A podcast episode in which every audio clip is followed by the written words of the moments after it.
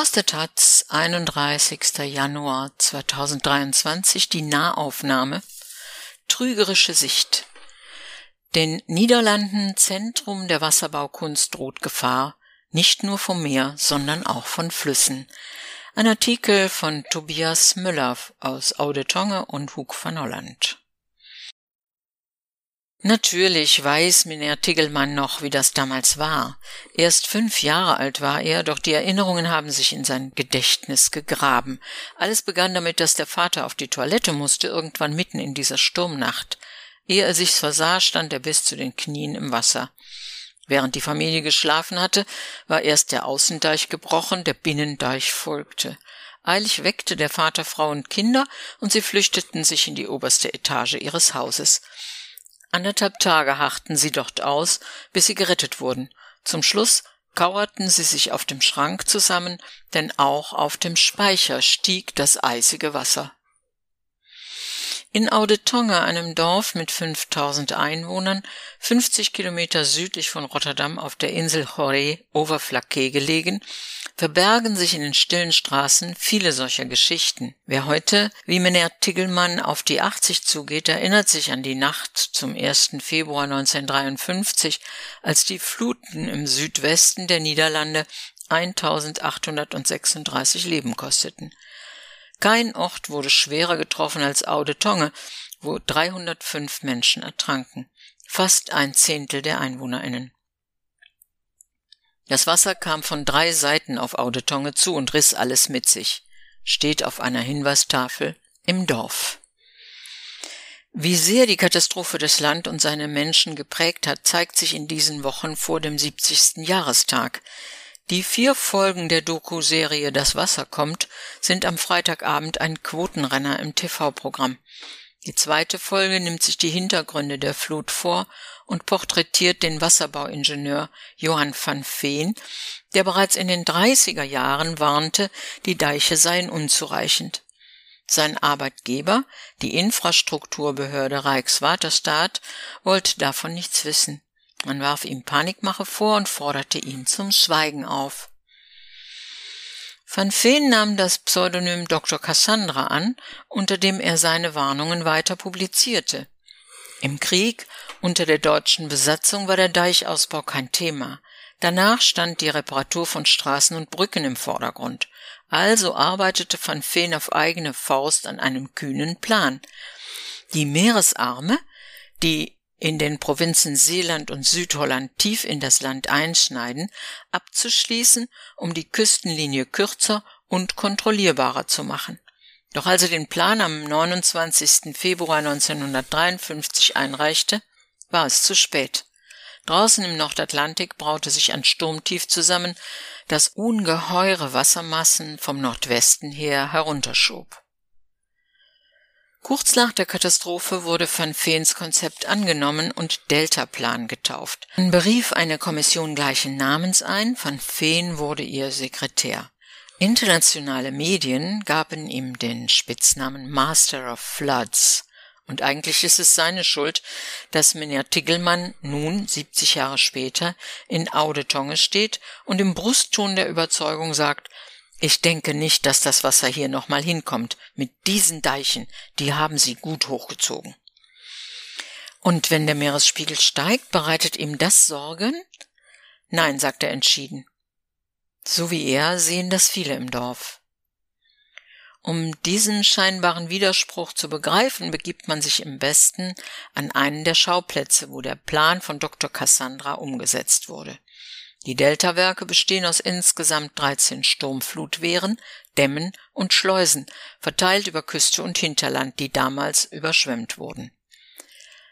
1954 begann der Bau, erst 1997 wurde das Projekt, bisweilen als achtes Weltwunder bezeichnet, abgeschlossen. Das letzte Glied in der Kette war ein Sturmflutwehr namens Maaslandkering. Es liegt am Nieuwe Waterweg, einem Kanal, der den Hafen von Rotterdam mit der Nordsee verbindet. Selbst an einem diesigen Tag sind die gigantischen weißen Flügeltore noch auf mehrere Kilometer Abstand am Horizont zu sehen. Auf jedem der mit Windrädern bepflanzten Kanalufer ruht eines von ihnen. Wir schützen hier gut zwei Millionen Menschen, sagt Jeroen Kramer, der Manager der Anlage, und den Hafen von Rotterdam. Es ist der größte in Europa. Wenn der überflutet würde, wäre das ein ganz enormer wirtschaftlicher Schaden. Kramer 49 empfängt im Besucherinnenzentrum auf der rechten Seite des Kanals. Über die Fensterfront fällt der Blick auf das Flügeltor, an dem gerade eine Gruppe Interessierter aufmerksam vorübergeht. Allein das unterste rohrförmige Element der Trägerkonstruktion ist bereits so groß wie ein Mensch. Kramer kann die Details wohl im Schlaf aufsagen. Höhe 22 Meter, Länge jeweils 210 Meter. Der Kanal ist 17 Meter tief und 360 Meter breit. Die geschwungenen Tore schließen schräg, um dem Wasser den Druck zu nehmen. Das geschieht im Übrigen automatisch, sobald für den Pegel der Maas in Rotterdam ein erhöhter Stand von mehr als drei Metern vorausgesagt wird. Dieses Wehr ist der größte Roboter der Welt, sagt Kramer, und es schließt erst bei drei Metern extra, um den Hafen so lange wie möglich in Betrieb zu halten. Es lohnt, sich das technische Prozedere dieses Sperrwerks zu vergegenwärtigen. Die Tore enthalten Luft und treiben dadurch auf dem Wasser. Im untersten Treibkörper befinden sich Klappen. Öffnen sie sich, werden die Tore mit Wasser gefüllt, so dass sie sinken und eine Wand bilden. Ebenso sind dort Pumpen angebracht, um das Wasser wieder abzulassen, wenn das Wehr wieder geöffnet wird. All das geschieht computergesteuert. Erneut wirft man einen Blick auf dieses strahlend weiße Ungetüm und begreift, man ist hier dem Pulsschlag, der dieses Land der Wasserbaukunst am Leben hält, sehr nah. Verleitet das Wissen um solchen Hightech-Hochwasserschutz eigentlich dazu, neue Gefahren zu unterschätzen? Vernimmt man darum an den niederländischen Küsten und selbst im Katastrophengebiet von 1953 oft ein zuversichtliches Mantra, wenn man die Menschen auf den steigenden Meeresspiegel anspricht?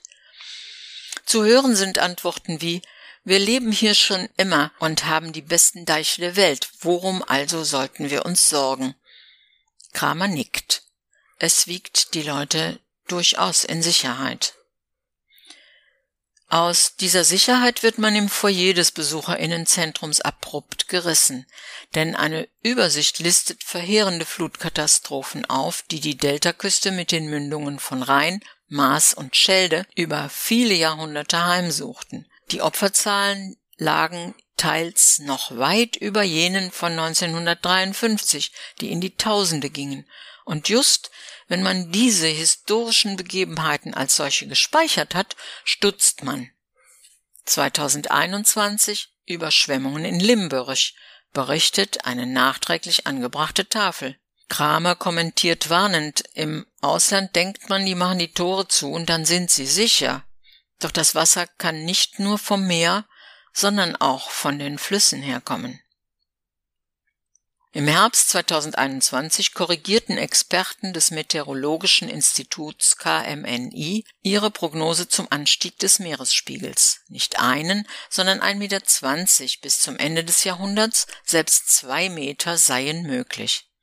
Anders als etwa das ikonische Wehr an der Osterschelde könnten die Delta-Werke einem solchen Anstieg standhalten, sagt Kramer. Die technische Lebensdauer beträgt noch 50 Jahre. Was danach sein wird, kann niemand sagen. Die Zukunft also, sie liegt im Dunkeln, auch und gerade für die Meister des Wassermanagements in den Niederlanden. Doch die Prognosen zu Klimawandel und Seespiegel sorgen dafür, dass diesen 70. Jahrestag der Flut von 1953 eine andere, eine noch größere Dringlichkeit umgibt als das Gedenken zehn Jahre zuvor. Erinnern diese Warnungen an jene von Dr. Cassandra? Kramer findet das nicht. Man kann nie sagen, wir sind zu 100 Prozent sicher, aber wir haben den besten Hochwasserschutz der Welt.